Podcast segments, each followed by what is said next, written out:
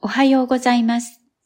毎朝聖書の御言葉からショートメッセージをお送りする朝マナの時間です。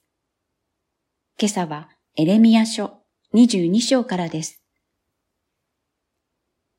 あなたが繁栄していた時に私はあなたに語りかけたが、あなたは私は聞かないと言った。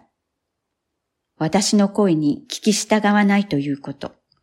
これが若い頃からのあなたの生き方だった。22章21節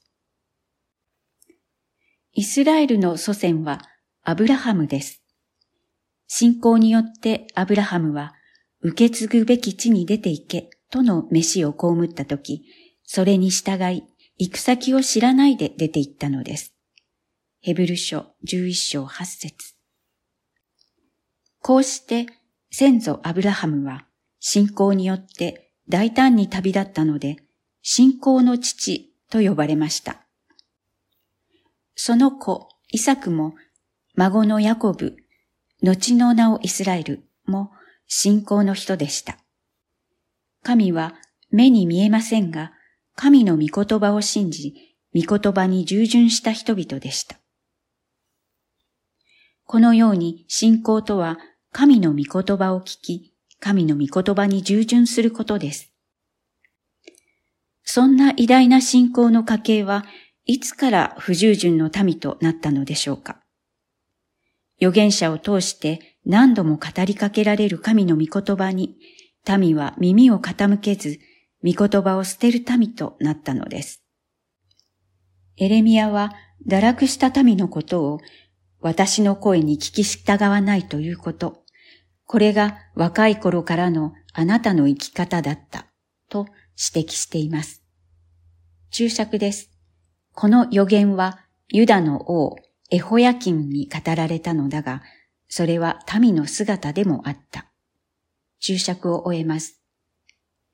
何ということでしょうか。神の御言葉に聞き従わないこと。これが幼い頃からの習慣になっているというのです。あなたの若い時にあなたの作り主を覚えよ、と主は言われます。伝道者の書、十二章一節。幼い頃から神を覚え、その御言葉に聞き従う習慣を養われた人は幸いです。しかし、イスラエルの民はいつしか御言葉に聞き従わないことが習慣になってしまったのです。こんなことがあってはなりません。どうぞお子さんたちに幼い時から御言葉に聞き従う習慣を身につけさせてあげてください。そのためには親である私たちがそうすることから始まります。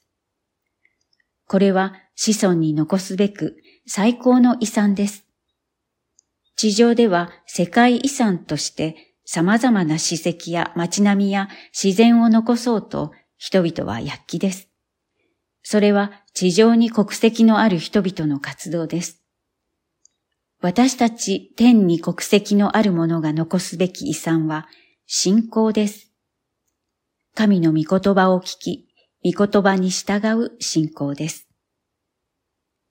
以上です。ではまた明日。